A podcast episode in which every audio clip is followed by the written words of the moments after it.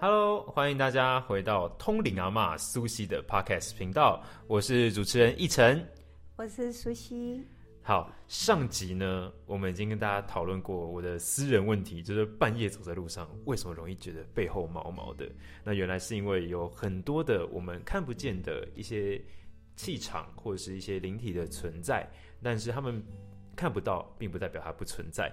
那因为呢，我上一集原本写的计划里面是有有两个问题的，但因为上一个问题我实在是太投入了，一直问苏西，所以上一集的时间很快的就过去了。所以这一集呢，延续上一集的私心，我们要继续问下一个我很想知道的一个问题，它的答案是什么？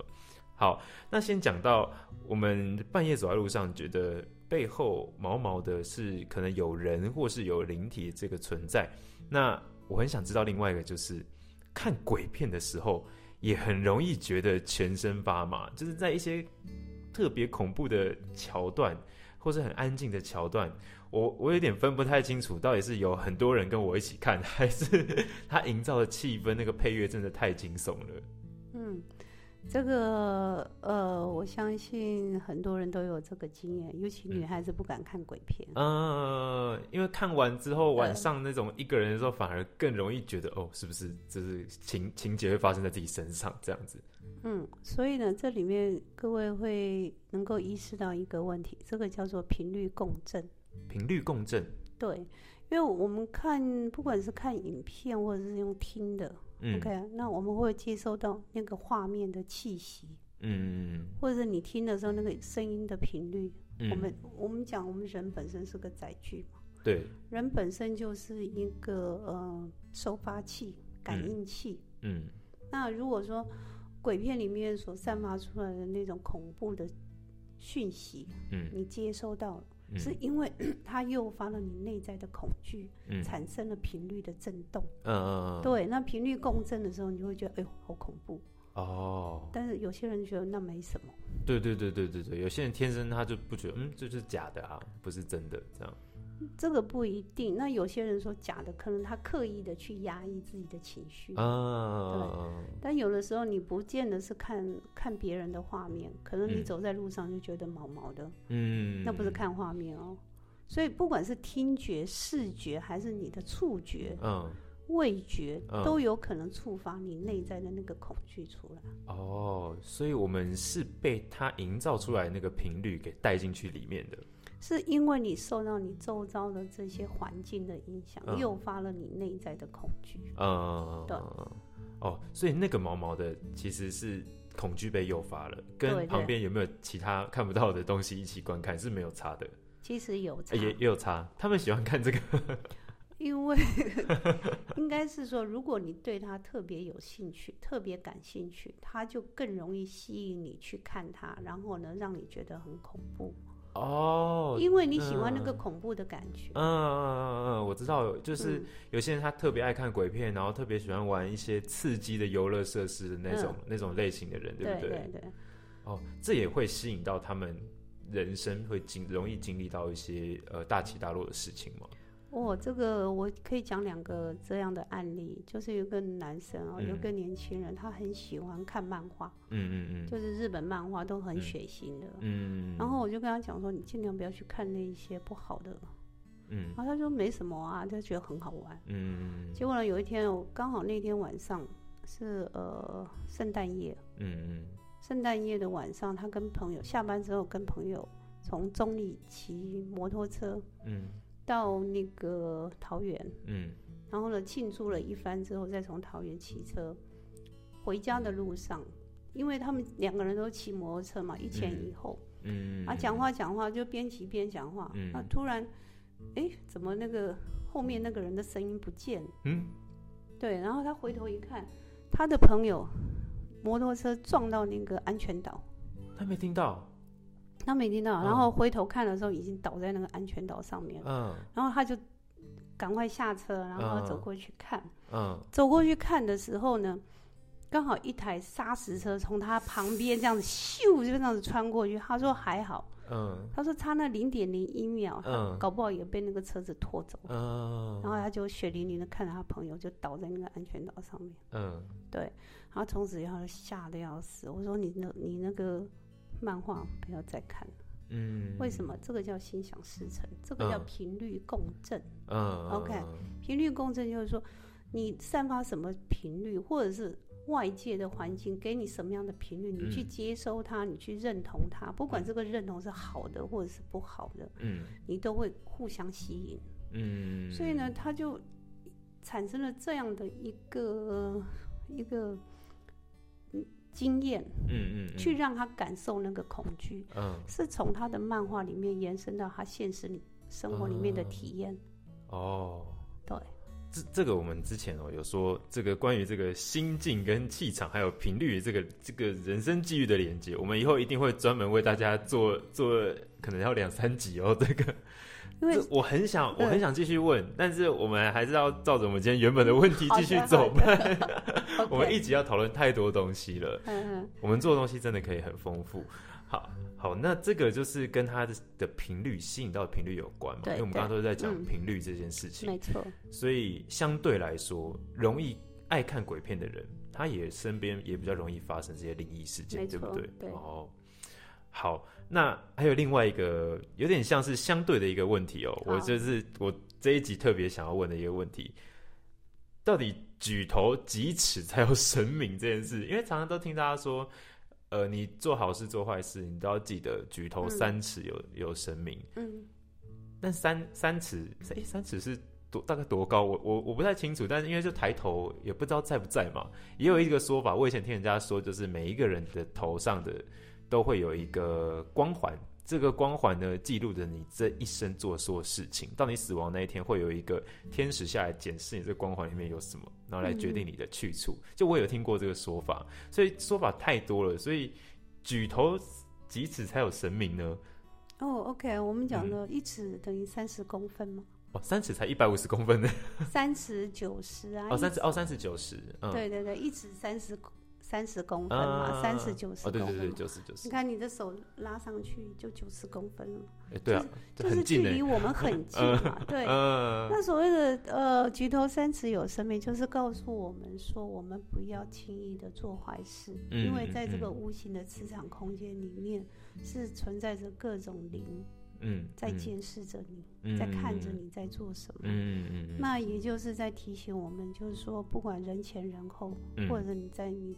没有人看到的地方，嗯，我们要对得起自己的良心，嗯嗯，不要做一些亏心事，嗯，重点在这里啊，哦，对，那没有说一定要几尺。嗯，它是一个大概的概念啊，这样。对对对，它不是说三十以上才有神明，OK？不然那个长得越高的人，他他的神明就离我们越远。那是一个隐喻，然后也是一个形容词，就意思告诉我们说，呃，不管人前人后嘛，没人在的地方，我们要对得起我们自己的良心，不要做坏事。哦，那真的会像他说的，真的会有一个神。他就一直观看着你嘛，就是看顾着你的所作所为。有的哦，这是绝对有。我们讲，我们每个人都有一个守护神啊，每个人都有吗？对，每个人都有守护神。这个守护神呢，其实讲的更严格一点来讲话，嗯，那是你自己最原始的元神。自己的元神？对对对，你最原始的元神吗？其实它就是你自己的最原始的状态，嗯，对。那因为我们很多时候是受到很多的思想观念、知识的一些覆盖，嗯，那我们忘记了我们很清明的、很原始的那个状态的，嗯那种神能，嗯嗯。那有没有这个元神存在是绝对有的，嗯，对，只是我们忘记了而已。那它的呃功用是什么？比如说，它就是一直这样看着我们吗？还是在我们的关键时刻，它会帮我们一把？其实呃，他是会帮助你的，他会保护你，只要你跟他的频率相近就可以了。哇，还要跟他相近的，还是频率的问题吗？对对对，要靠近自己的元神，那不就是自己也要一直升华、升华自己，调整自己到一个很好的状态，才有办法跟他接上线嘛？对对对，所以他他就是我，我也是他。那为什么我们必须要来经历这些人情世故，就是生老病死啊？嗯。这些的过程，这就是告诉你，在经历这些之后呢，你如何回到你自己最源头嘛？因为我们人都迷失了，你懂吗？迷失了。对，我们都忘记了我们原来的自己是谁。嗯嗯嗯嗯。我们很容易被社会化啦。嗯嗯嗯。然后被道德礼教啦，或者是一些文化的一些洗礼啦，或者是很多的意识形态的灌输啦。嗯。我们忘记了我们自己最原始的自己是谁。嗯嗯。对。那这个东西其实一直都存在，只是一直被覆盖了。嗯。对，或者是我们被很多的社会的框架嗯给制约了。所以我们就忘记了我们自己是谁了。哦，所以也算是我自己决定要来提升自己，所以才来走这一招，在人的这个界面走这一招从这些过程里面，我们人生的经验里面呢，可能他时时在提醒自己，只是我们不知道他给了我们很多的讯息，很多的 sense 在那里面。哦，有点像直觉吗？或者是一些指引，或者是一些暗示。哦哦，我懂，就是有时候你突然之间就很想要做什么事情，对对对，或是你有时候突然觉得，哎，这事情我觉得不太对劲，对对，哦，就是我们自己最原始、最原始的自己在帮助自己，对对对，会有一种有一种警觉性，嗯嗯，但有的时候我们太执着某些东西，或者说我们落入某些情绪里面的时候，对，我们会很容易被这个情绪所影响，嗯嗯，对，所以在这里面我们会很混淆嘛，嗯嗯嗯，所以。不管在什么时间里面，我们其实都不是一个人，对不对？都有一个不可能是一个人。对哦，因为旁边还有很多的那个，旁边还有很多人陪你，很多人陪我，然后而且还有一个自己也陪着自己，对不对？对。那我们除了神之外呢，还有所谓的灵，其实他们都是无形界的众生啊。嗯。对我们只是说把它分类成好或坏这样子。嗯嗯嗯。其实神明啊、菩萨或者是神灵啊。或者是什么呃天赋啊，其实他们都是临界存在的一些状态的。我们对他的称呼不同嘛，因为每个国家的民情不同，所以就有不同的称呼。但都是在同一个界面，他们都是同一个更高维度的这个界面的。其实都在这个磁场空间里面了。嗯，对，其实它没有分，那是我们去把它分类了啦。哦，其实他们是没有分类的。有我，我好像大概懂这个，就很像是呃。蚂蚁不知道怎么讲人，可是我们可以很清楚的讲蚂蚁的状态是什么。对对对对，因为他们比我们更更高一个等级，所以对他们来说，我们这些分类是我们自己比较方便理解的。对对对，哦，是没错。哇，那那我有有有，我有获得一个新的解答了。哦，相信我，我觉得大家应该也是有同样的问题啦，我也把它问出来了。希望大家有借着我们这一集呢，也让你心里有一些疑问被解除掉。那同时呢，我们也可以知道说，我们自己心里所想的，我们所接触的、吸收的资讯，都会跟你现在所过的生活会有影响，也有关系，因为。现在算是一个资讯爆炸的时代嘛？我们要获取什么资讯？不像像我呃国小国中的时候，我要获取一个讯息，或是我想查什么资料，我不是在网络上随便找就有了，我必须去一趟图书馆，或是去问相关领域的人。所以我要获得一个专业的知识是很耗时间的。